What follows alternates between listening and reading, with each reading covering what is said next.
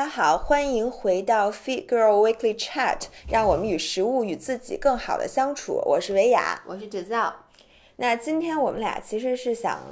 这个聊聊某些人姥爷上学的这个经历，留学的经历。对，其实因为之前很多人给我们留言说能不能聊一下就是留学的经历，我觉得不光聊我的留学经历，其实咱俩反差特别大，咱俩特别极，端。因为我是在这个家门门口就是我就是因为我是北京人嘛，然后我是在北京上的大学对，然后呢，某些人就是高中的时候离我而去了，他这个你要感谢我，要没有我离你而去，你根本就考不上北大，好不好？是是是，是你的学习是在我离去以后突飞猛进，对，这确实是。是然后，所以某些人就远赴他乡，跑到了加拿大，然后从 homestay 就是这高中的最后一个就是预科，等于就是高中没有上预科，哦高中就高三，对，然后后来又上了这个大学大学，然后上完之后滚回了国，对。嗯，所以我们来聊一下咱俩的呃这个整个求学经历的路历程不一样，对，对，因为上次还有人问到，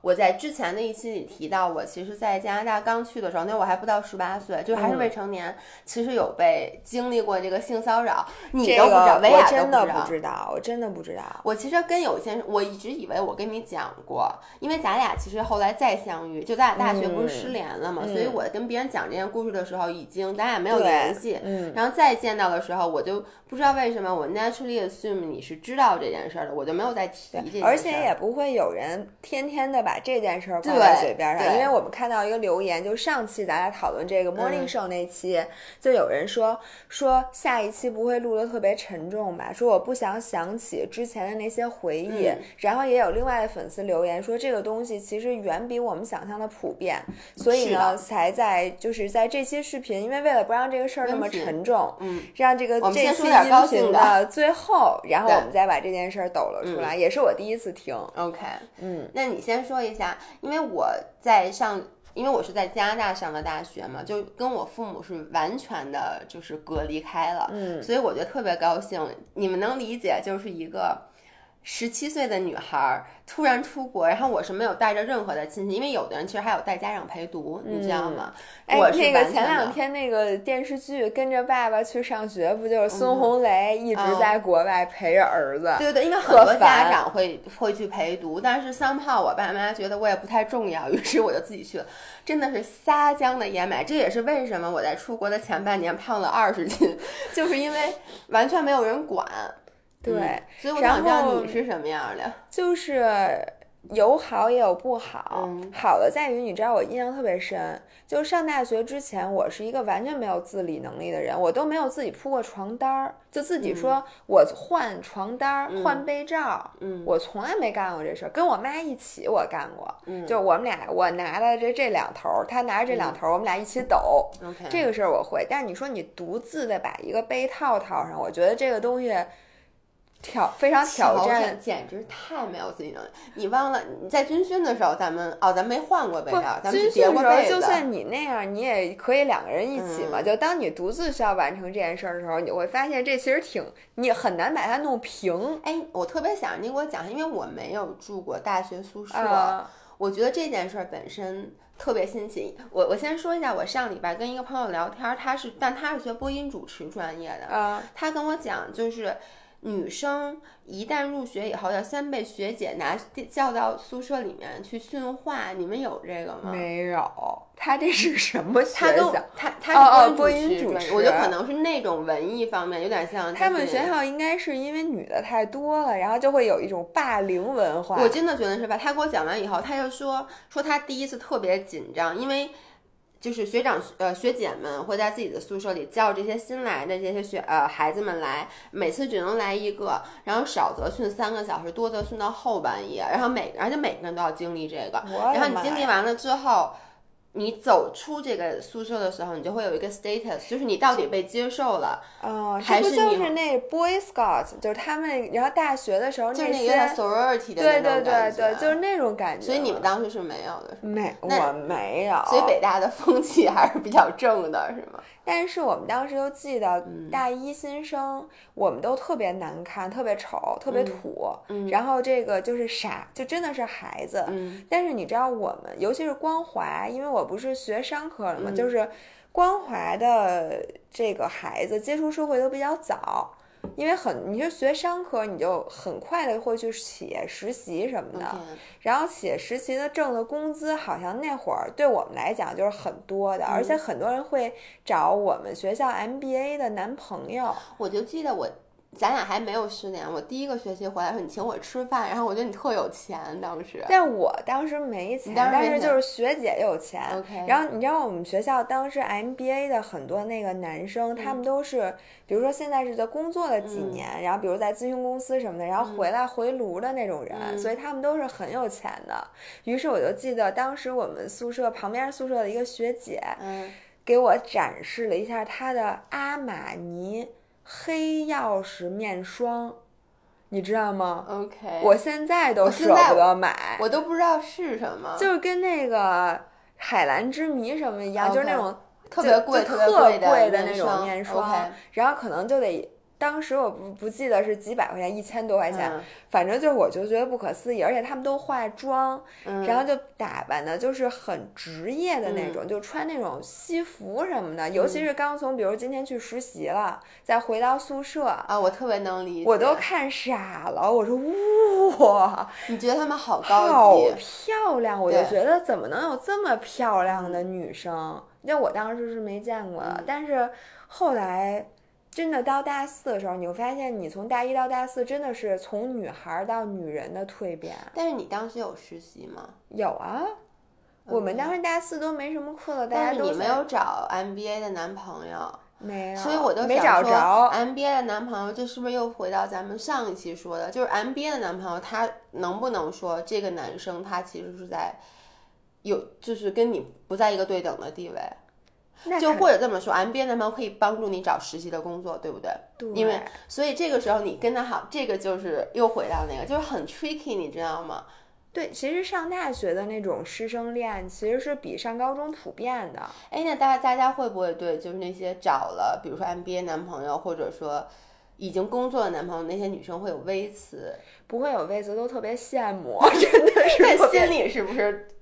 很不高兴？心里不高兴是恨铁不成钢，心想 就因为你丫长得丑，你不够洋气，所以没找着。嗯然后还我就想说，北京的孩子，就是我在自己家门口上大学，一个很大的好处是在于我妈可以来帮我铺床，因为学学校发的那套东西，首先那床单儿我记得跟砂纸似的，就特差，就学校发的那个床上用品是很差的，但是我妈就给我带了一套好的。，OK。然后我妈帮我把所有东西都弄好，然后我妈还帮助我们其他的室友，其他的室友是不是看着你很生气？不，所以我妈就会帮助他们，然后也给他们买。嗯就我妈就觉得孩子特惨，然后就是自己，因为很多人都不会，就相当于就很多生活技能，就咱们这代人自己在家是没有的，你知道吗而且？其实都不光是这个，呃，我我上大学的时候，那时候我已经出国，其实有一年半了，因为我高中就出国。然后，但是我到了大学以后，也是第一次自己住宿舍。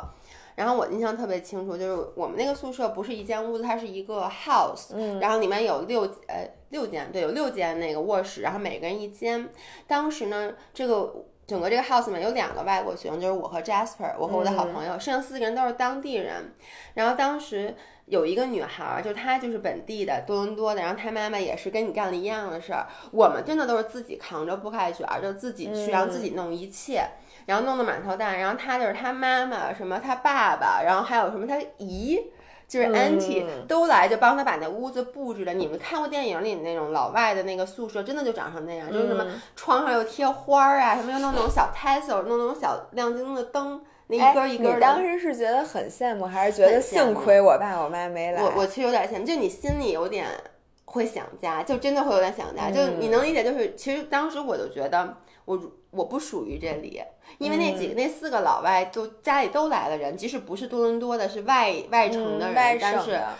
家长也会跟着过来一个，帮他们嗯去布置房间。然后，因为你知道，对于老外来说，上大学是一个特别重要的事儿。我觉得反而对于中国的孩子来讲，感觉上高中毕业、高考完上大学，感觉是一一回事儿。感觉是一回事儿。对，除非你出国，对，就是那感觉是很重要的事儿。但那边感觉就是你完全，我觉得从 high school 到 college，对于他们来说是一个人生特别特别大的转折点。我想问你，就我觉得很多很多人都说说很多女孩到国外，其实你不可能不找男朋友，一般就是最后就都会找，甭管这男朋友怎么样，对，甭管你喜不喜欢，反正先找一个，因为觉得自己要不然自己在国外基本上是无法承受那种。那种感觉的，你觉得是吗？嗯，我我是我出国的时候我十七岁，然后呢，我在那边是读的高中，在高中的时候我没有找男朋友，然后那个时候我是住的 homestay，当然了，那个 homestay 我后来换了一个，一会儿会讲。就是那个 homestay，一开始是那个不好的，后来换了一个很好的，然后呢，我觉得可能是因为我还有一个 homestay，我第二个 homestay 就很好，就那个妈妈和爸爸都对我很好，然后就你就觉得不是那么孤单，嗯，然后。我周围的很多朋友在高中就开始谈恋爱，嗯，然后他们就搬出去和男朋友一起住。然后我是上了大学谈的恋爱，但是我非常理解，就是其实有一种抱团取暖的感觉。对我其实是后来想啊，我前男友跟我特别不合适，我们在各方面都，我觉得挺合适的。那他是一个文艺青年，我完全不是一个，所以才挺合适。就是他喜欢的东西，我基本都不太懂。嗯，然后呢，但我他确实很文艺，他很文艺青年。或者就是说，我们俩的成长环境也不一样，因为他是南方人，我是北方人。我在北方女孩里都他妈是一神经病，你更何况对于一个南方男生来讲。但是当时的感觉就是这两个人只有对方，你只有对方。我记得就是有有的时候，比如说考试失利，或者说在国外比较惨的是 fail 掉一门课，因为如果你 fail 掉一门课，你交留学生的学费是很贵的，和一门课相当于人民币大概要一万多块钱，你 fail 掉这钱也拿不回来，所以就是这种很惨痛的经历的时候，你就觉得还好有你，因为要没有你的话，你真的就觉得特别孤苦伶仃。当然，我周围也有单身的女生，呃，他们真的很强大，我觉得很强大，我肯定是属于。到国外第一个礼拜就估计就得找一男朋友的那种，因为你让你你跟我还没我比较能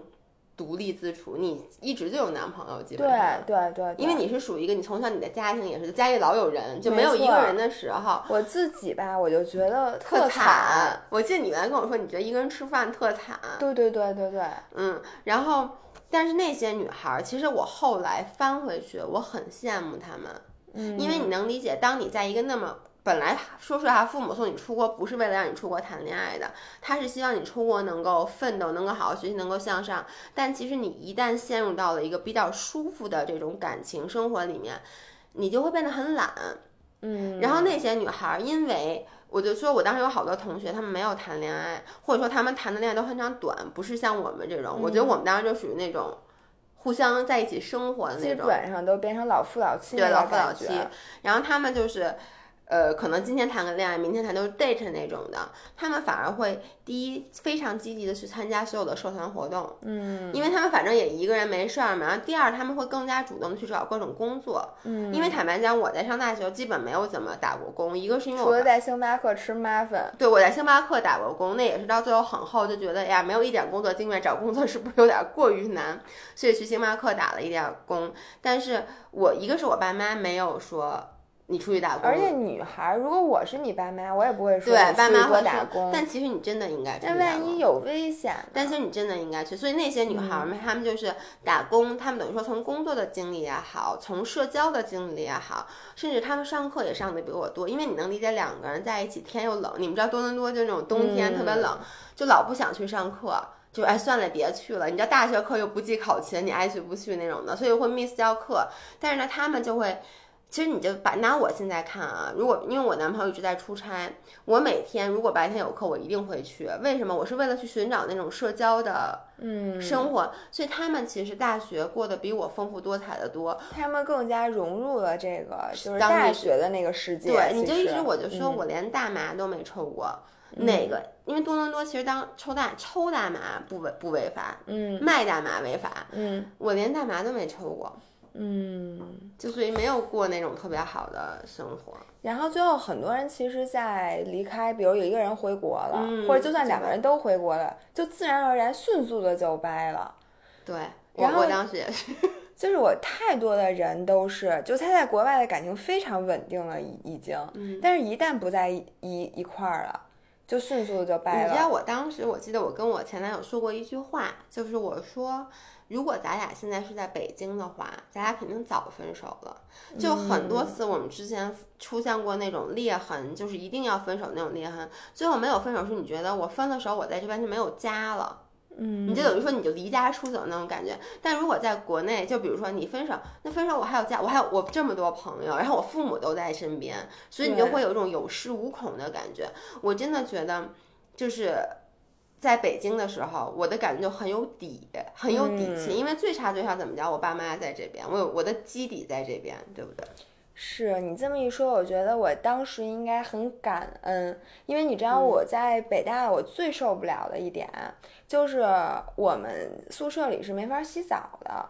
我记得你后来是不是老回家我后来就基本上不住宿舍，就是因为你知道夏天，嗯，就是后来才安了空调，你最开始是没有空调的。你们的宿，就北你大的没有。空调的话，你基本上很难睡着觉的。嗯，然后一个是你睡不着觉，第一个第二个是你出一身汗，发现还不能洗澡，你得拎着那个小筐，嗯然后噔噔噔噔噔跑到那个公共澡堂去洗澡。因为我是从小到大没有去过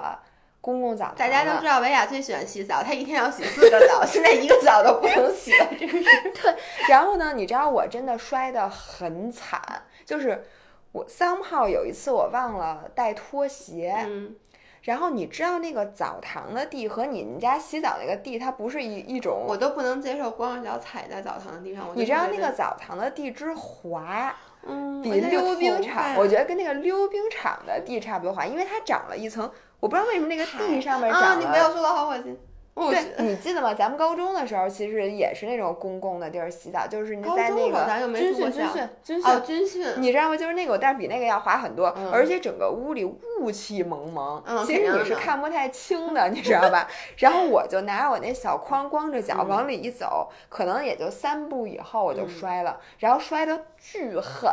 因为你知道那个地它是。坚硬的水泥地，然后你就咣叽一下摔在一堆人的大腿底下，然后呢，所有的人就在看你，然后你就在雾气蒙蒙中开始满地去找你那个洗漱用品，就很尴尬特。别疼，我跟你说，你这 Oh 你洗澡摔过吗？ever？没有，就你能想象我能那种疼，想象生疼。然后问题是你的小筐里的洗漱用品掉了，掉在了各个人的脚底下，然后你就开始猫着腰在那儿找。然后我在我不知道是那次还是反正类似的一次，在洗完澡出出来之后，我发现我忘了带毛巾了。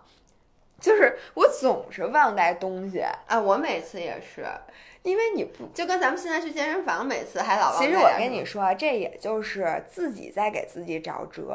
不去，就是你嗯从心里就抗拒这件事儿，因为你说如果你回不了家，你怎么办？你肯定这点也事儿你也整明白，你不说我这四年我不洗澡因为我记得后来你老回家，你基本就没在，对所以这个你就搬回了家里。然后这个你知道也好也不好，嗯好的地方在于你住的确实舒服，而且我们家离学校很近。然后我买了一辆电动车，就我早上就骑电动车去上上学。那不好的呢，在于就像你一样，就是你就半脱离了这个学校的生活。对，而且其实你是从家里面真正独立出来了。我对，就像你知道，我其实从小到大没有。是很后面才独立出来的，就是因为我妈是一个大学老师，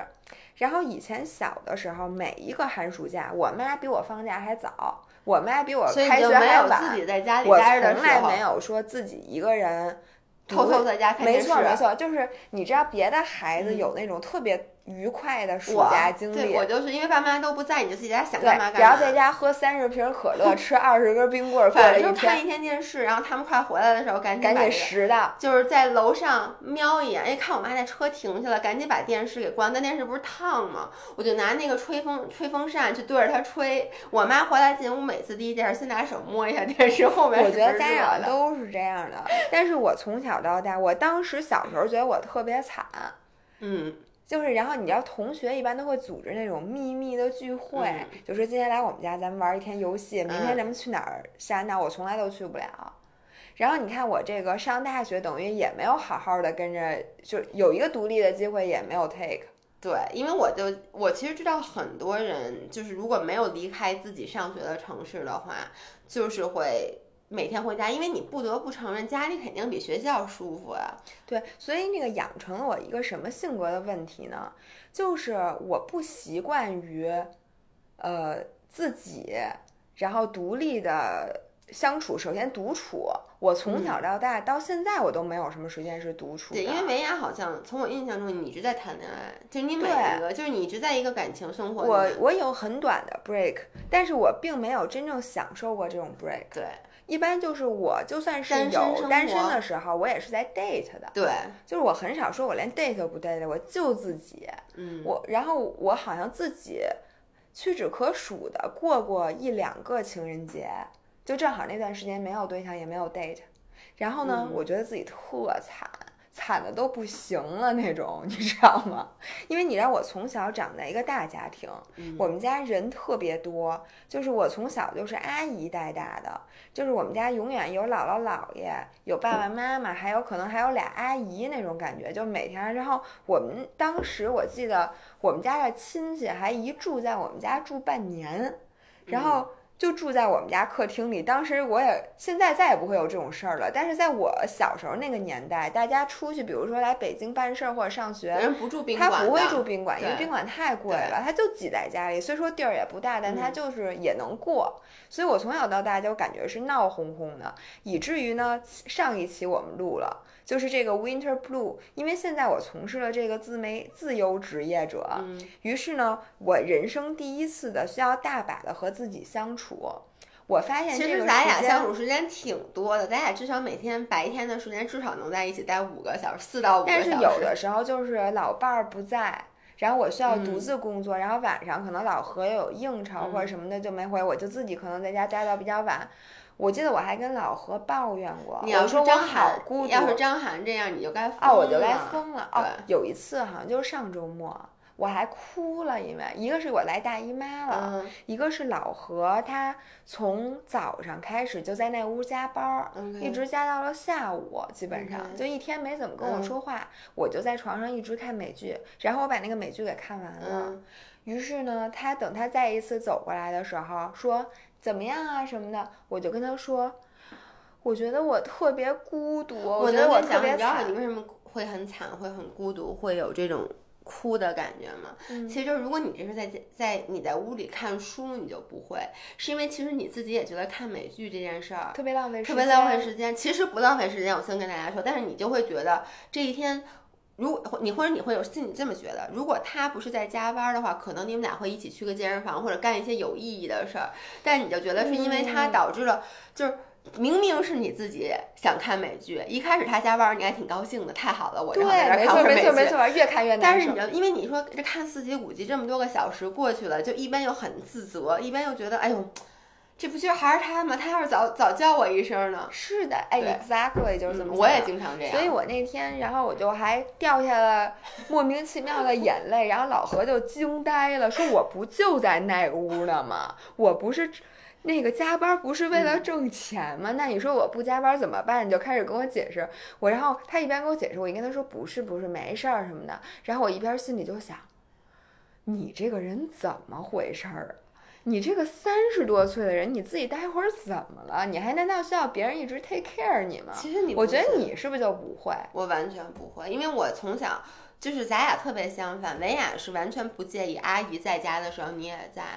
啊，对对对对对，我我是属于特别不能接受家里有外人，啊然后呢，还真是，即使我的阿姨是从我我在七八岁的时候就开始跟着我们家，但是一般阿姨在的时候，你看我都会安排阿姨在我出来的时候去我们家。嗯，如果我在，我就不我不喜欢有外人在，然后我就不喜欢家里面。像你从小你说阿姨还住家里，我是完嗯全不能接受，而且我从来不邀请别人去我们家住，我不喜欢 sleep over。那你这样吧，等你老了之后，我可不照顾你，我那不，但我说白了，不不不，我老了以后肯定是住在你们家。不是你住在我们家，咱们家也会有阿姨的。到时候如果你不喜欢那个阿姨，请你把头扭过去。就我们家都是这样，包括我妈之前。这你知道老了之后就是一个很大的问题。对，像我妈、我爸妈现在老了，就是尤其我妈之前做过一个眼睛的手术。如果大家知道有人做过那种视网膜的手术的话，她是三个月不能抬头，就要一直低着头，特别可怕。就是因为你一抬头，好像那眼睛里面那视网膜就那个油，对，它会油扩那个对对换位置。你想，你等于低着头，你就什么事都干不了。于是我就跟我妈请了一个阿姨。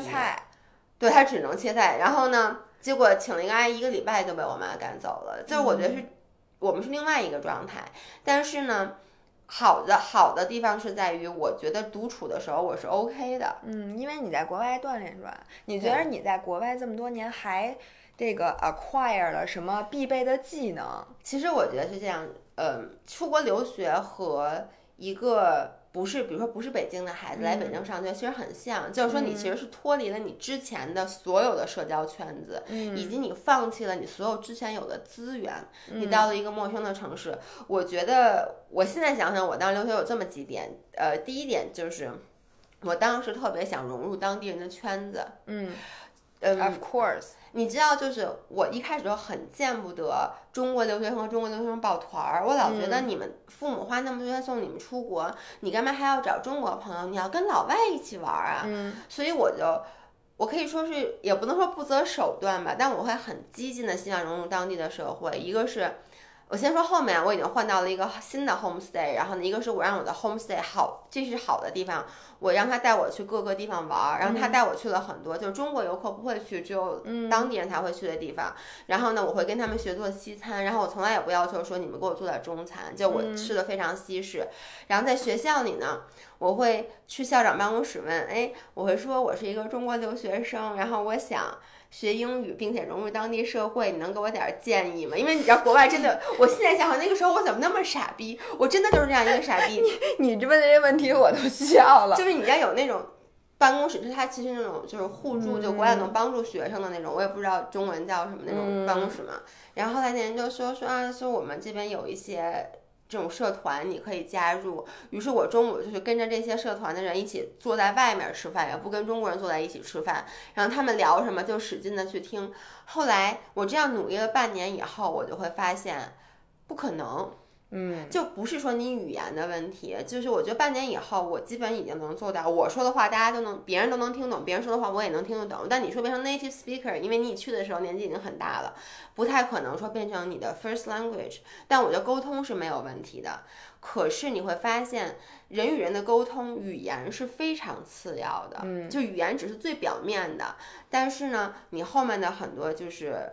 呃，你性格方面的，你成长环境方面的，你文化方面的东西，不是你一个十七八岁的人还能去改变的了。我就记得很清楚，他们在一起会会聊一些，就是小时候看过的电视动画片儿，然后小时候吃过的东西，并且家长。的一些事儿，你都完全听不懂。你能听懂那个词，但你不知道这个词是什么意思。包括他们的很多幽默，你不能理解。对，这就是很多，就是我发现很多人即使英语很好，他未必会看很多国外的这些喜剧，他觉得好笑，是因为他明白这句话，但他不明白这句话背后可能是因为多少年前发生了一件什么事儿，或者有一个什么明星的一个什么丑闻。嗯，这个就当时我特别大的一个阻碍。我觉得是。我虽然说没有你这个 exactly same 这个 experience，但是在外企工作的时候其实是一样的，因为你会发现外企的这些核心的圈子其实都是，比如说我原来在美国公司，那就是一群美国人，在德国公司就是一群德国人。那最开始还你你是还是小朋友的时候，如果你在跟总部比如开会，然后大家晚上一块儿出去，其实你也是有一种非常迫切的，最开始啊是非常迫切的想迎合他们或者想融。融入这个圈子，那最开始大家都会说，OK，那我放弃了我这边的什么文化，我就尽量的西化。嗯，就比如说你们吃这个，那我也吃这；你们喝这个酒，我也喝这个酒。那我尽量表现的我非常了解美国文化，或者我了解德国文化，然后我们就我就感觉我自己就是融化到了。你非常明显，因为很多人都会以为你其实是留过学的。嗯，其实我就不说英语不英语啊，因为你平时也不是。嗯，也不是不说英语，常用公关。但是我为什么大家会，Of course I speak 英语。很多人会觉得你其实是留过学的，是因为你对对方的文化很了解。就比如说，你看嗯一说吃什么东西，就是你的你说的东西都是当地人会吃的，所以对这些其实都是你努力去对学习最开始。这都是那段时间，就是你非常努力的嗯去学，然后后来我发现，你想。就是你再怎么这样，你不嗯可能是他们中间语言，你就是一个中国人，因为你一直在中国，你你各方面的东西他都是一个中国人。然后我发现，其实你真正能展现你的价值，让对方喜欢你，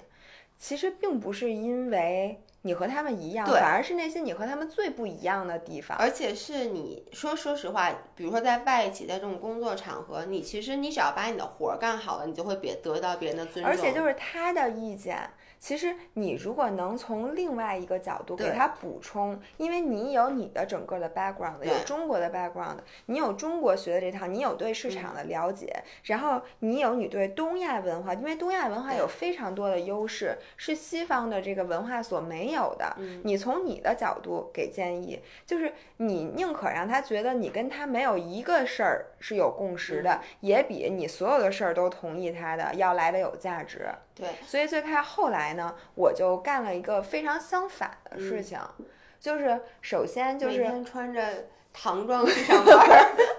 儿。我就会跟他讲每一件事儿，我们中国是怎么干的。嗯他就说，哎，那咱们今天那个什么吃这个，我说你别再吃这个了，嗯我今天带你去吃，我说我给你吃一个我从小到大都吃的东西。嗯我说这个稻香村，你看这点心，这才是我们中国人吃的点心。我们中国人早上不吃这个，你别吃这个了，你给我尝尝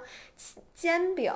或者是什么，然后我会给他讲，我说你看你这么看问题，那如果是中国人，你知道中国人怎么看这个问题吗？然后我说他会这么想，然后你给他讲，你会发现他觉得你这人特别有意思，然后更愿意，就算你这个有的时候说到中国的东西，我反而说不太清楚，因为那些词翻译成英文怎么说我都不知道，我就胡说，然后最后但是他 get 到这个点，其实是最重要的。是的，反正我当时就觉得我前半年过得很不开心，就是这样，因为我一直在试图做另外一个人，就这个人是我去看了别人啊，别人觉得是这样的，那我就试图按照别人的想法去捏一个重新的性格出来，后来发现这样特别累，而且这样子你特别孤独，因为。他们帮你，就是说或者这么说吧，他们让你走进他们的这个社群或者也好，社团也好，嗯，他们不是把你当做真正的朋友。就比如说这么说吧，来一老外来来来来说说，哎，你们能不能带我认识一下中国文化？我们肯定会非常愿意去帮他。但你说，比如说我家里搞一个小聚会，我肯定不会邀请他，因为我觉得他来了以后，他也不知道，他跟谁也不熟，就很而且尴尬。你还得老照顾这个人，对然后因为他自己是不能，对，说的特别对，嗯所以就导致我变成了一个特别尴尬的，就是看上去我好像跟一些老外人很很熟，但其实他们不把我当做真的朋友。但同时呢，明明有很多中国的朋友，我是可以跟他们深交的，但我的时间都用来去跟老外玩了，我又跟他们也很不熟，所以后来我就决定说，OK，那就这么着吧，该怎么着怎么着吧。所以呢，我就。回到了每天中午吃饭，因为中国人都是坐在 cafe cafeteria 里面，坐在桌子上吃。然后呢，老外他们都是坐在外面地上吃。我以前都跟大家蹲在地上吃，后来有一天我就终于说 OK，我要跟着大家一起到桌子上去吃饭。嗯，然后我就发现后来我其实过得比之前开心。此外，我其实还有一个想说的，就是跟你刚才说的很像，就不要特别刻意。嗯，因为我觉得那个时候你越想说融入当地社会，去交当地的朋友，你反而越发现你交不到真的朋友。但其实后来你就做自己，你会发现，其实中西方面的很多差异是一个就其实共性是共性，比但其实差异要大，但是你得做自己。对，而且就是。其实你就比如这么说吧，很多老外说老外都 A A，但其实就有不 A A 的老外，嗯对不对？那他其实跟你就合得来，到最后你的朋友还是真正性格上跟你合得来的人。对，而且或者你们俩有同样的爱好，对，或者是对，就是我觉得我非常同意。就是你看，我嗯其实后来回到国内以后，然后我其实以很长一段时间我在拜尔的时候，我最好的朋友全是德国人，嗯但并不是因为我试图融入他们。后来就发现，哎，大家喜欢的东西比较像，然后我们都喜欢打拳，然后我们都喜欢一起去滑雪，就因为这个你成为了共同的朋友，谁都没有刻意，他们也没有说我要跟当地人交朋友，然后你也没有说我要跟。对，德国人打成一。然后我在这个就是德国公司的时候，我会发现，就是因为德国那外派来的人啊，嗯他们本来很抱团儿，就他们只跟自己玩儿，然后中国人只跟中国人玩儿。然后我发现有几个人，因为他跟我工作关系也比较近，嗯那我们俩玩儿挺好的。那我后来就发现，与其加入他们那德国人圈子，我不如把他拉到我们中国人的圈子里。于是呢，我就开始那个邀请跟我比较好的这个几个人。对不起，我的这个是，哎，我已经 mute 了，这是怎么回事那个一会儿再说，对。然后我会把他拉，我说，哎，我们明天去吃火锅，嗯那你们来吧。然后后来就他们就是自然愿意跟你好的人，就跑到中国这个圈子里，我觉得对他们也好，其实对我也好。对，我觉得你你说那种特别刻意，我有一个特别深的体会，就是我每次出国玩儿，嗯我都最开始啊，我会刻意的说我不吃中餐。嗯我就觉得你说我都到国外了，我吃在吃中餐，显得我跟那个老干部似的，就说去国外非、嗯非得还要吃中餐。但是这两年我想明白了，其次一个是说。我明明已经吃的很难受了，我那天我就想吃中餐。嗯如果不吃中餐，不吃点热乎的，其实我过两天可能就病了，嗯或者我的肠胃会很难受，我何苦呢？第二个是我发现国外很多地方做的中餐真的不输给中国的那个，它是不一样的，就很好吃的。而且还有很多的时候，它是在国外的，就它用了当地的食材。我可爱吃国外的低级的那种中而国快餐了。且，比如说这个地方有海鲜，嗯，那它的那个香港餐厅。真的就比你比比你在国内吃同等价位的要好吃很多，或者说你这个东西挪到国内它就很贵。嗯然后我我现在已经完全接受说，比如说海鲜，我最爱吃的就是中国人做的，嗯因为比如说这个大龙虾，龙虾，我一直不觉得龙虾这个东西有那么好吃。就除了龙虾意面，我觉得还不错。嗯像那种他们拿奶油焗的那种，啊或者直接那么我真的不爱吃，我觉得毁了龙虾。我嗯觉得我吃过最好吃的龙虾，一个是广式的龙虾泡饭，一个是虾面，还有一个是大董做的麻辣大龙虾，你知道吗？它就是用做麻小的方法做的是大龙虾，那个味儿一下那香味儿就全出来了。后来我发现我在国外，比如说有海鲜的地方，嗯我就会找中餐馆儿去吃这个同样的食材用中餐做的。然后我现在觉得这个真的才是最会吃的人。对，其实就是中，我觉得我一直都觉得中餐是最好吃的。OK，那我们说回来，还有一个我觉得就是留学时候我的一个体会。其实我这件事儿我现在还没有想好，我现在还不知道到底该如何解决，就是关于种族歧视。嗯嗯，坦白讲，我个人至少在我的印象中，我没有受到过种族歧视。我经常受到种族歧视。哦，真的？吗？我觉得我在加拿大的时候，因为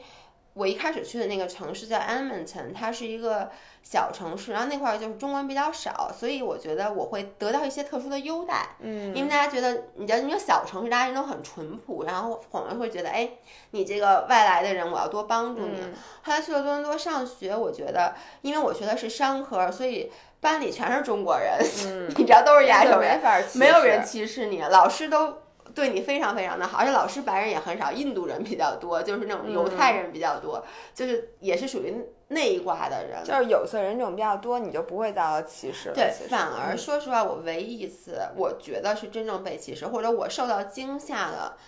不是对白人，就白人，我就从来没有对我态度不好过，是一个黑人。嗯是我走在街上，然后呢，有一次晚上我在街上走，你知道大冬天儿就裹着羽绒服，本来已经很冷了，然后就突然有一个黑人就开始，他就远远就开始对着我，就是那种说就说很脏很脏的话，你能理解？他就会用一些俚语，就是，Chinese pig，就类似于那种 chain，就那种嗯中，嗯就说中国人不好的那些很很多词一直在说我，我觉得还，但是我也觉得那人那人流浪汉啊，不是不是一个正常的人，所以当时我也就是很害怕，我就裹紧了衣服就跑了。但那件事是唯一一次我印象中被歧视了，而且当时我想的是，他妈不是白人歧视我，是黑人歧视我，而且是一个流浪汉歧视我，就我当时觉得特别委屈。因为流浪汉没有受到道德的那个约束，他愿意说什么我觉得就说什么。是，但阿德南大嗯其实我是觉得，就是很多中国人觉得出国会被歧视，我觉得我每次出国都被歧视。哦，真的吗？你是这样的，就是我觉得这个看你怎么说，就你要说真的有谁对我说了什么或做了什么，嗯那没有过。嗯但是我就明显的觉得，就我的去的很多地方，我明显觉得他们特别烦中国人。嗯就是尤其是我上次去摩洛哥，然后呢，因为你知道我去那年是摩洛哥刚开放那个。就是不免签，嗯然后原来呢，那非洲你想那哪儿有那么多中国人啊？他们嗯没见过这个，而且他们主要是也不是一个购物天堂。你要说是一买东西的地儿，他们都可喜欢中国人了，因为中国人能买。但那个地方就突然一见一下，大街小巷涌满了大呼小叫的中国大妈，还有旅行团。嗯于是就我就被一个当地那个老头儿就一直在骂我们。对他也不是骂我们，就因为街上有太多的人，嗯但是我妈是唯一一个能听懂他说什么的于是就给我们翻译了一下，这意思就是说你们赶紧都滚回国去什么什么的。你因为他就是生活在那小镇上，然后原来那小镇挺清静挺好的，然后从此之后就每天早上八点开始就锣鼓喧天，楼底下一片小红旗。你说你烦不烦？其实我特别能理解，就是很多时候。我我我是特我共情能力很强，我觉得我很能把自己放在别人的的那个身就是鞋里面去想到底怎么回事儿。我特别能理解为什么，比如说我们有一次去希腊，我和张翰去希腊玩儿，然后坐那个船，嗯，当时买了船票，我特别高兴，然后我就觉得可以什么去各个海岛，结果那天不巧赶上了印度的一个公司年会。你知道去了多少印度人吗？那个船就是排队的时候，张翰就跟我说：“我去，说你看前就看前面全是印度人，然后你能想那种公司印度年就年会的时候会特别的吵。其实你后来想，不是中国人吵，我觉得任何一个国家人多就你吵。这些人又互相认识，真的会。你想，我经常在美国的时候，就是比如说坐那种公共交通，那几个美国老太太、老头儿坐一块儿，就而且那哈哈哈的笑，是不是？你现在笑的时候哦能不能笑一下？而且他们本来也听不见，也耳朵背或者什么。他们真的就是说话声音很大，但只是因为我觉得一个是因为他们可能人不多，四个人、五个人，当你把十二十几个人、三十几个人，甚至八十多个，那次我们去那个印度那个公司，好像是上百个人放在一起，不管他说什么语言，你都会觉得很吵，尤其是日本人，日本人嗯多少人在一起，他们都不说话。就是大家如果互相认识，你说一句我说一句，然后呢，这个语言又恰巧是你听不懂的时候，你就会觉得很吵。然后当时上了船以后，你能理解，就是比如说二层本来是有一排躺椅的，你可以去躺，然后我们就排队，我和张涵就慢慢的往上走，就就有印度人就拍我说能不能让一下，能不能让一下，就从我后面穿过去，穿过，你知道那些印度，你想你能理解，就嗯部门里面互相都认识我一些男同事，就去抢那个躺椅，结果所有人就我们到二楼以后，就发现二楼就跟那个躺满了海豹的海滩一样，就是除了躺椅上，地上都躺满了人。所以那次我们俩玩那一天简直就是 miserable，我一点都不夸张，因为中午放饭，因为那个游轮上管饭，你知道我们俩下去，我发现已经什么都没有了。嗯但是你后来又想一下，你能不能理解，你公司年会的时候，你们公司的人是不是也这样？是一样的。对，然后我每次其实这个我也是比较困扰，嗯就我每次出去呢，我都会碰到素质很低的中国游客。嗯，你现在不得不承认，中国游客 everywhere。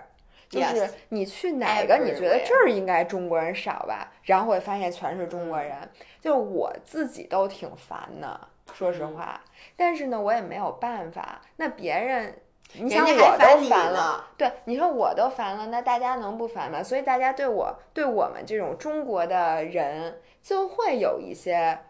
不是那么喜欢。但是你说你怎么办啊？而且有的时候你其实要也要把自己的地位。怎么说呢？就是你要够强硬。我和那个张涵有一次去捷克，嗯然后我们去的一个餐厅是这样的，那个餐厅我们前一天去的时候，呃，大家对我们态度特别好，嗯然后整个服务什么都特别好，然后我也留了小费，然后我们就走了。然后第二天说，因为那餐厅太好吃了，说再回去吃。结果我们去的时候就发现第二天有一旅行团，然后那个旅行团就是。可可能是刚走，就我们去的时候路往外往外走，而且好旁边好像还有一桌，我不是我对香港人没意见啊，但确实是一桌香港的人。然后我听那两个服务员在那说，那意思就是这俩人，这些人从下午一点坐到了晚上五点，嗯然后就一直就喝点水，然后也没点东西，然后最后也没给小费就走了。嗯然后呢，那天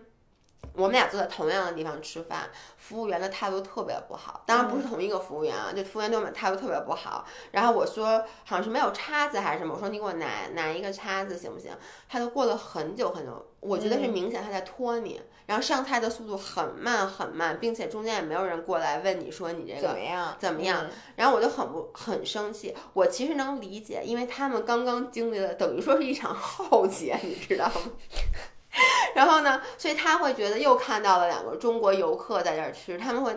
态度确实真的很不好。然后我很生气，我最后吃完饭以后，我就跟服务员说：“我说你能不能把你的经理叫出来？”他把经理叫出来，然后呢？那个经理对我态度特别不好，他就那意思你干嘛？然后我就跟他说，我说我叫你出来只是想跟你说，我说这一块钱是给你的小费，我说因为今天的服务我非常不满意，我觉得你们对我非常不尊重，我说昨天我来的时候留了十几块钱的小费，我说所以我想让你知道，不是我们中国人非常 cheap ass，我说只是我觉得你们今天的 service you didn't deserve this tip，然后我就走了，然后我觉得就是有的时候其实你需要用这种行为。其实是有点在抗争他们对你的固定叫什么？嗯，固定思维，对对对对，对吧？对，然后呢，我一般会用另外一种方式抗争，就是我还真没有遇到过像你这样那种，我肯定就急了，我不估计吃等不到那个吃完我就急了。然后我是经常看到很多人，中国人就是其实他也不是故意的，但是他整不明白，你知道吗？就在比如说跟服务员也说不明白，然后他然后很多规矩他确实不知道，对，所以呢，那个人就。就是对方就会特别烦，你能理解那种场合吗？然后我原来呢就会把头扭到一边，赶紧走开，心想：哎呦我天呐，我可不要在这儿站着！我现在我见谁帮谁，我只帮中国人。OK，就是我看他整不明白，我马上过去帮他弄。嗯，然后比如说他。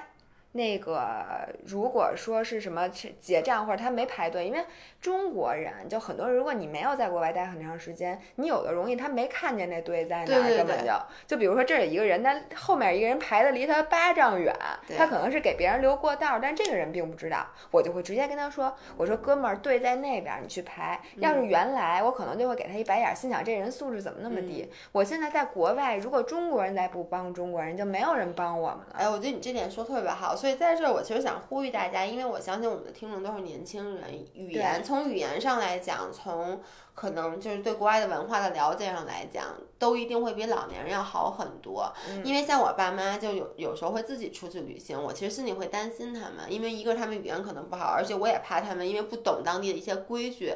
而受到歧视或者欺负。所以如果以后大家，我跟你一样，就如果我在国外碰到了就是不懂。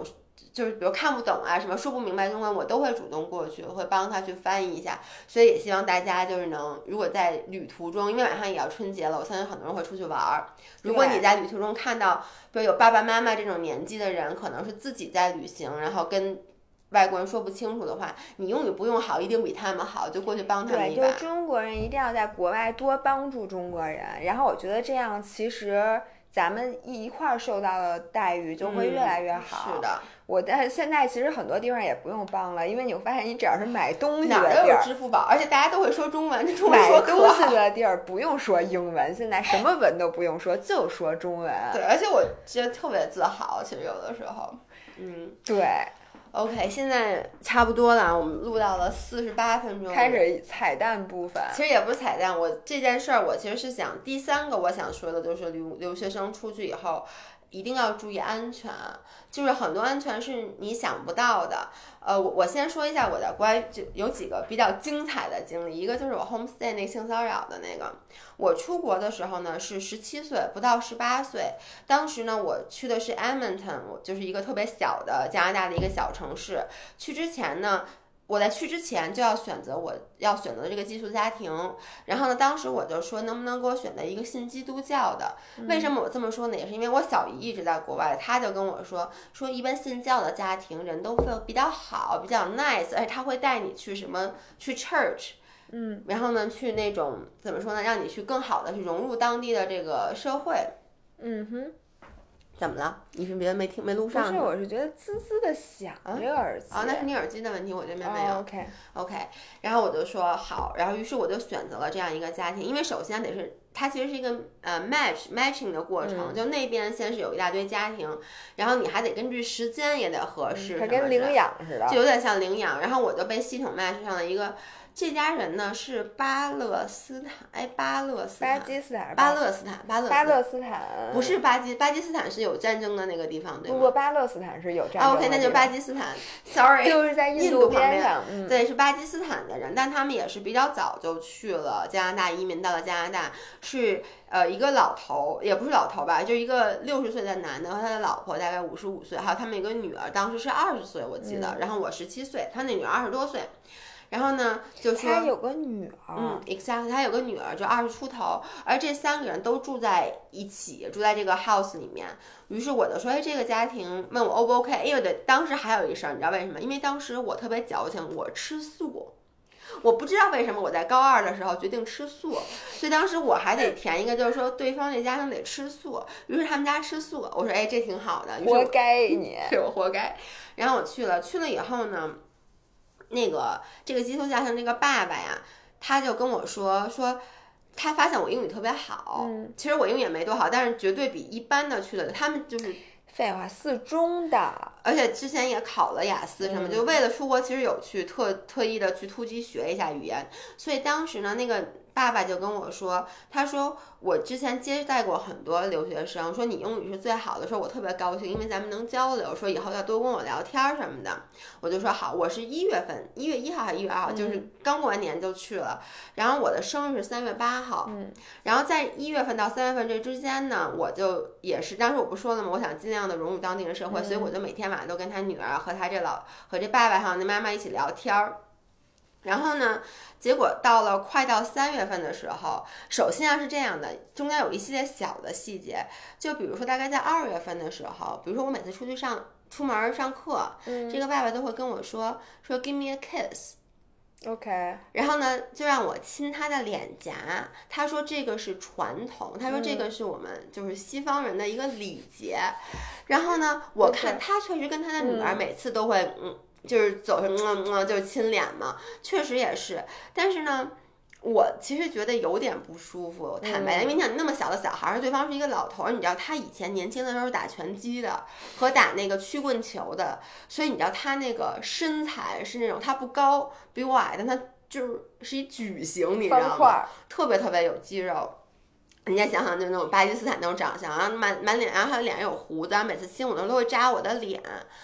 然后我已经觉得挺不舒服了。后来在我生日之前的那一周，他老婆出差了，嗯，他老婆那一周都不在。然后他女儿虽然说住在他们家，但他女儿住在 basement，就是在里面，而且而且经常不在，经常就是因为他女儿二十多岁，经常晚上就去朋友家住什么之类的。就剩你们俩了，就剩我们俩了。然后他就有一天就在我生日之前，他跟我说说那个，哎，我给你买了一个礼物。他他好像当时给我发短信说，那你能不能来我办公室一下？他是这样，他在他们家的院子里把他的车库改成了一个办公室，然后呢，于是我就过去了他那个屋里面，然后我进去以后，他就把门给从我上面就关上，就给锁上了。我天，太恐怖！那你当时当时我有点，我有，我当时很紧张，所以我当时就已经眼睛在往四处瞄，就是我待会儿该往哪儿跑，如果不好的话。然后他接着就拿出了，其实你知道，Claire's 不是什么高级的珠宝。啊，Claire's，你知道那个小孩戴的那些首饰什么之类的吗？不知道。你叫 Claire's，就是 C L A I R E。我知道 Claire's，但是我不知道。它是一个，它不是珠宝，它这种小孩戴那种什么头绳啊什么的那种小项链。但你知道那时候就高中女生都戴那个嘛？然后他拿出了，可能是 Claire's 里面最贵的，也得一百一百多加币那么一套，就是又什么耳环、项链那一大套，一巨大的盒，就给我说这是你的生日礼物。然后我一看，我就赶紧跟他说：“我说这个太贵重了，我说我不能收。”他就说：“哎，我都买了。”他就说：“你肯定得收。”然后那我就说：“那我就想收了，赶紧走。”我就说：“好吧。”然后我就说：“谢谢你啊。”然后他就跟我说：“说那个，你能不能答应我一件事儿？”我说：“怎么？”他说：“这件事儿咱俩的秘密，你不要告诉 Helena 还有他的女儿。”我忘他，我都忘了他女儿叫什么。他是不是以为你是三岁啊？他就说：“你不要告诉他们俩。”然后呢，我就说。我当时就答应了，我说没问题。然后他接着跟我说说 give me a kiss，然后呢，我就亲了他的脸，嗯，然后呢，他就说 no no no no on my lips，我要 崩溃了。哦，然后当时并且已经晚上了，你知道吗？就是他那个屋里，哎，你知道加拿大，你们能想象那住宅和住宅之间都离特远，不是像这边是楼房。我想知道后来呢？然后他就 on my lips，然后我就说，我就说，我说我觉得这样特别 inappropriate。他就说没关系，他就说其实这也是 culture 的一部分。他说因为你接受那个，我当时就觉得你丫是觉得我是傻逼嘛。然后他就过来。说实话，我现在有点 traumatized，我具体有点忘了他到底有没有亲到我，但他肯定就亲到我，他也只是嘴唇碰嘴唇。没关系，这不重要。我想知道你是怎么跑的。然后就他过来的时候，然后我就把一个椅子给推倒了，推倒了，他一回头，我我赶紧，还挺机智。我当时真的太机智了，我赶紧就跑到那个门口，把那插销拉上，我就赶紧跑回了我屋，因为我屋里是有锁的，并且是里面那种插销的锁。然后我就给锁上了。那那一晚上你咋过？我特别紧张，我就给我的朋友打电话，我就跟他们讲这事儿，他们就说说那个明天，他们就说他们他们他们，因为但当已经很晚了，我现在有点紧，因为你要首先，Edmonton 在三月份的时候，别激动。哦，Edmonton 在三月份的时候，大概温度是零下二十度到零下三十度，就特别特别冷，那是一个巨冷的地方，我不可能自己跑，而且我也没有车，在外面是一片漆黑，因为我不是没有市区，它是一个小 small town。然后就黑了吧唧的，所以我就那天晚上就开着开着灯什么的。后来我我印象中他还有给我发短信，那会儿还是短信呢，但我具体记不得说什么。那个意思反正就在安抚我，就是说你怎么那么容易就被吓到了？我什么都没想干，我只是觉得说你是一个 very nice girl 什么，我觉得咱俩特别有共通点。哦，对，在这之前还有很多事儿，small things，就比如说。我有一次问他，我说你多大呀？他说我四十五岁。嗯，哎，不对，他说他四十岁。他说他四十岁，然后我就特别吃惊。我说啊，我说你女儿都二十多岁了，我说你十几岁就生了你女儿是吗？他说对，我生孩子生的早。然后呢，他总是在我面前想展现出他很年轻，很年轻，他还可他还行，他还行的样子。但是呢，我当时也没有意识到。后来想，你当时太小了，你要搁现在，你早就识破他了。对，但当时其实我也觉得不对，因为为什么？因为后来有一次我在跟他女儿聊天的时候，我就说你爸这么年轻就生了你，他说啊，他说我爸已经六十岁了呀，所以他骗你。对他骗，他现在还真的是把你当个傻子。就是他认为你是一小朋友，因为我可以随便才十七。你能想象中国那个年代，中国上高十七岁那时候，咱俩就是傻逼。你说白了，你想想咱们那个时候是多么的并没有那么的傻。对，就因为我的警惕心还是很强的，所以当天晚上我就反正在屋里窝了一宿。然后第二天我很早我就想出门，但是我又不想打草惊蛇，你能理解吗？于是我就应该让你朋友来接你。对他们 offer 来接我了，但是我说没关系，因为当时我也不知道，我就觉得我还，我当时就想他能怎么着，因为好，我想，因为后来很晚的时候哈，夜里他女儿回来了，他女儿回来其实就没事了。对，但是呢，他女儿还是在地下室，等于说后来第二天早上起来大概七点钟不到六点多，他女儿在地下室。我平时是一般可能七点多出门，那天我很早六点多我就准备出门了，结果我没想到我出门以后，首先他已经把早饭给我做好了，然后其次。我跟你们说啊，是这个场景，他刚洗完澡，然后他赤裸着上身，下身只围了一个特别薄、特别薄、特别小的一个小浴巾。嗯，你能理解一个那种，哎，他是那种虽然说他很壮，但你知道那肉肥肉还是有。你想一个六十多岁老头，然后下半身那个围巾特别特别的薄。并且他一走，前面就会豁开。我的妈呀！然后他就装作没事人一样。我觉得他就是变，他就像没事人一样，就问我说：“哎，你吃不吃早餐？”然后我就说我不吃了，我说我我我这个没有胃口什么的。他就说你看我都给你做了，说你 sit and eat，然后说你才能走。但当时我还是坐下把早餐吃了，因为当时我觉得他女儿就在楼下呢，他能怎么着？我觉得他呀，其实也不敢怎么着，但是他可能是不是有那种觉得在我面前他只要暴露了，哦天哪，他就能得到一些心满足。我必须要说太危险。而且我现在想想，他当时可能是勃起的，但当时我还不太懂，你能理解吗？真的是太。太因为我只记得他那个毛巾老撩起来，然后我能看到里面的，但是你也不太懂当时，而且我不敢看，你能理解我能理解，我现在也不敢看。你要搁我 三十多岁，我依然不敢看。然后后来呢，后来我就赶紧就吃完饭，然后我就抓着包我就跑了，然后跑了以后，我到学校就去把我就赶直接就去了校长办公室，就跟所就跟校长说，然后呢校长当然很重视嘛，就立刻把这个就这种留学生那个。那个叫 government 那些人就请来了，然后呢，他们当天下午就陪我回到家，把所有东西都收起来，然后我就去了我朋友家住，然后让他们就是一直在帮我找第二个 homestay，所以我中间在我朋友家又住了两个月。这个真的太危险了！你这么一说，我突然想起来，我在街上不止碰到过一次，就是那种暴露嗯狂。有一次，你记得在咱们店的那个电梯里边儿，就电梯的那个电梯间，我还见到了一个暴露狂。是那次怎么着？电梯打开有一个男的不是，是这样，我跟你说，我站在电梯间等电梯，然后然而我一直在发短信。哦，好像是然后那个人已经站在我旁边弄了很久了，但是我不知道，直到电梯门开开之后，我我就余光才嗯看到那个人已经，你知道吗？嗯他已经在那儿站了很久了。然后后来我本来是想做出很大的反应嗯或者什么的，但我只是嗷的叫了一嗓子，因为我突然想起来，我妈跟我说过，还是谁跟我说过，就说这些人你的反应越厌恶越激烈，嗯他是越能得到快感的，而且他可能会因为这个快感，他会一直跟着你，他会 stop 你。嗯所以其实女生面对这种暴露狂，如果你在街上或者在一个什么地方碰见的，最好的办法是跟没看见一样，就不这样他他就没有快感。但我跟你说，我原来坐地铁的时候还碰到过，啊，地铁北京地铁里也会有挺多这种人的。对，但是这个时候你一定要做出反应。如果你就是躲开或者什么的，这个人会一直在地铁上祸害其他人。所以我在地铁上回身给了他一巨大大嘴巴，哦，真的嗯吗？，就是那说明不是特别挤，你手还能伸得开。我觉得北京的挤的，就是，但是它不是那种，不像你有一次坐地铁什么那包儿都放不到手边儿，嗯。只能顶在脑袋上，不至于那么挤。但是如果它不挤的话，它绝对不敢靠，它靠近我，嗯我就会发现。但是我是嗯。很晚才发现的是因为人就是背靠着背，就这么大家之间嗯。就会产生摩擦，然后我就感觉到真的就不对。但是因为那已经不是我第一次，我第一次碰到这种事儿，我什么反应都没做，因为我当时就慌了，然后我嗯脑子里一直在 process 我应该怎么办，就错过了，他就下车了。嗯然后第二次我就当机立断，转身给一大嘴巴，啊，真是太爽了。然后给他就我说给他好我说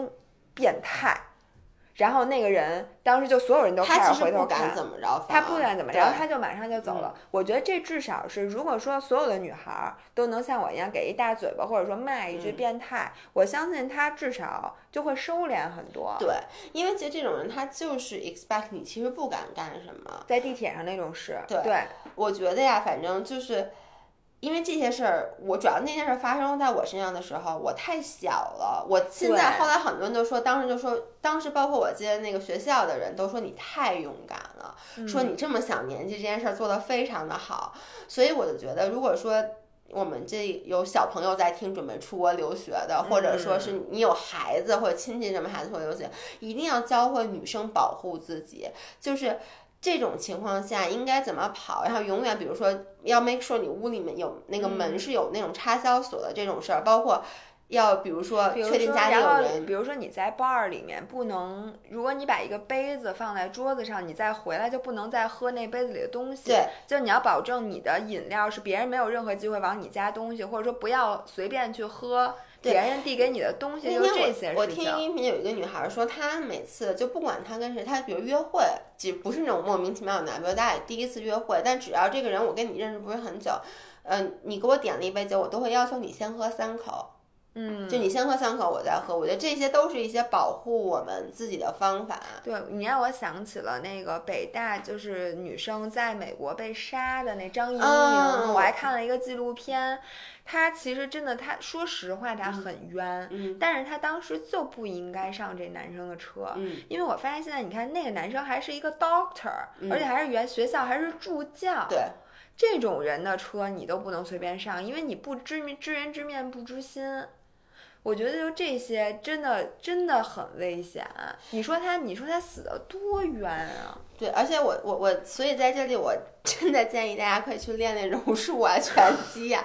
我觉得练防身术是不管用的，就是防身术啊，你根本根本想不起来真正出现紧急状况。你只有在每天都去练习一个，比如说拳击，你才会有肌有出现肉的，嗯，肌肉记忆，你才会出现紧急情况的时候能有。我觉得所有的女生，你健身其实都不只是为了好身材，不只是为了健康，你也应该更变得更加有劲儿。比如说我和姥姥都非常的有劲儿，就一般男的，说实话，你别看你们姥姥瘦的跟小鸡仔似的，你姥姥的手劲儿可大了是。但是我觉得呀，就是人家要有刀，要有枪，啊，那你肯定应该跑。对你也没办法，就只能跑。但不管怎么说，你至少有一个自我防御的意识。而且坦白讲啊，因为我小时候为什么那不是我唯一一次，就不是被性骚扰，我还经历过一次，就是我在加拿大那公车上，跟你那地铁一样。嗯但是我必须得说，国外的这个犯人非常的明目张胆，因为那是一辆很空的公车。哦，然后呢，他就坐在你旁边撸，而且你你知道那个时候我也是上初，就是还是高中你，都傻了吧嗯，那是我第一次闻到精液的味道。？Oh my god！而且我是闻到了以后才知道的，你能理解吗？哦就是因为一直没看，我一开始没看，因为他坐在我旁边儿，然后呢，我记得我是在看手机玩贪吃蛇还是什么，就还是贪吃蛇，就非常的入迷。就是根本就没有想。然后呢，过一会儿我就闻见一股特别奇怪的味道，然后我就一回头，恶心，因为他一开始是拿一个箱子，就不是箱子什么，就文件包哦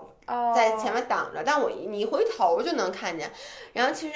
这个幕不可怕，但我其实心里后来好长时间做噩梦的一幕是，我回头我抬头看了一眼他的脸，他在对我笑，哦，那个笑，说我现在说我还有点背上起鸡皮疙瘩，就是因为那是我那时候还很小，你都没见过，你知道吗？然后他要对你笑。当时你个头皮都炸了，他是那种笑，你知道嗯，吗你？别说了，别说了。不过你这么想起，我在视频的最后的末尾，我突然想起一件事，我还被女生性骚扰过。嗯，是我当时在那个美国公司的一个嗯女同事。然后首先呢，哎，我还给大家讲嘛，讲的我想听，因为我没听过这个故事。因为我没有怎么跟别人说过，因为这你知道吗？女生她没有那么恶心，你就觉得好一点。就是首先呢，是这个女生经常给我讲她的性爱细节，嗯，她是我的同事啊是，中国人是吗？中国人，中国人给我讲，我就当时就不想听，我就觉得这人怎么那么奇怪呀、然后莫名其妙的。但她给我讲是她和男的啊，不是他嗯和女的，OK，然后我就觉得没有在人你面前表现出他是一个没有，完全没有。但是呢，就最后我是怎么知道的呢？有一次我到他那办公桌前面，然后我们俩当时是有一个项目一起做，嗯然后我就说我需要当时给另外一个人打电话，但当时你知道他的椅子是插到桌子里边的，嗯然后我就得需要趴在桌子上去够里边嗯那电话，我就撅着屁股，你能想象吗？整个上半身是趴在桌子嗯上去打电话的。在我打电话的过程中，他一把从后边抱住了我的腰，整个人就趴在了我的身上，从后面抱住了我。你 你但是你叫女生抱一下，是不是还不是我打电话呢呀？OK？他又不是说我们俩十年没见了你说我给你一个 hug，嗯，是在我打电话撅着屁股打电话的时候，他一把抱住我，你说这是什么意思？OK，那然后你是怎么反应的？我一把站了起来，然后就把他挣脱开，然后就嗯这么看了他一眼，就这么一直看着他，你知道嗯吗？然后挂了电话之后，我就站得很远很远，一直在跟他说话，但是我什么都没做，我也嗯没有问过他，我也没有跟他对峙或什么的。因为我完全我的大脑没有这根筋，我不知道我应该怎么面对他，又是我的同事，我们俩是一个 team 的，哦，很尴尬。太尴尬了。但是自此之后，我们俩没有再单独约会过，因为我每次原来啊去嗯上海的时候，我们俩会一起吃晚饭。对，因为你不会觉得约一个女生，你能对，就是在那几次晚饭，他给我讲了性爱的细节。我觉得嗯当时是不是我就应该表现出来我非常不高兴，然后以后他可能就不会抱我了我。觉得是，你知道，比如说我不喜欢，就我觉得有的女生她的界限很模糊。比如说我有一个朋友，其实这朋友跟我很好，但是她呢，这个人吧，就是她完全对于身体没有没有没有界限。然后他会离你特别特别近。不是你让我有一次我穿一个很少，就类似运动内衣那种，他突然过来抓住我的胸，特别使劲的捏了一下。他其实我他可能是想说我胸小什么的，当时我立刻就很不高兴。哦，那这这个这我会。他觉得他是在开玩笑，但是我很严肃的跟他说，我很不喜欢别人碰我。就你要告诉我也对，但是我跟你说，我这点做的特别不差，特别差。我很少说，就比如说，我经常，比如有的人就会，比如摸我一下屁股，女生啊，女生啊，然后男生我肯定我都没摸过，因为你知道我就是摸一下说，我老觉得身体之间的碰触，对我也不习惯。但是有这种人，我很多时候我特尴尬，我不知道我该怎么表达，就跟那个人跟我讲他的很多，而且不是他正常的性爱，是他的出轨。OK。他给我讲这些，我最开始听第一次听，我就想这姑娘真的是准备跟我交心的，她连这事儿都给我讲了什么的。第二次我就觉得很难受，但是我也没有想到一种方法解决。第三次他就抱了我，我觉得他当时是在跟我调情。对，哦，对不起。所以呢，大家不仅要防男的，防也要防女的。如果一个女生对你做出很出。就是就是，我觉得身体的接触，尤其在大家都成年人，一个身体的接触，一个是跟你 share 过多的很多很多的隐私，尤其是性方面的，对，大家就要赶紧跟这个人划清界限。其实你那老头儿，嗯，就是你也是从头从最开始没有跟他，对，他是一点一点一点一点，对，因为你知道那个时候就是年纪小，就像我说，其实我心里有点不舒服，就他每次让我亲他脸的时候，我都不舒服，但是而且你心里知不知道这个不是一个正常。正常的就是什么所谓的文化现象，你心里知道，但你就觉得不敢，对，就是你也你不想跟这个人撕破脸，而且你不知道怎么跟他说，对，然后最后就会发展成特别危险的。好吧，我觉得咱们今天只能说到这儿了，但是真的勾起了我太多的回忆，要不然的话，我这件事我真的忘了。你说完我真的我都不想让你碰我，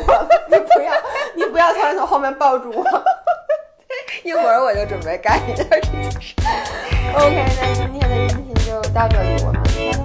下周再见下周再见拜拜。拜拜 does that mean you didn't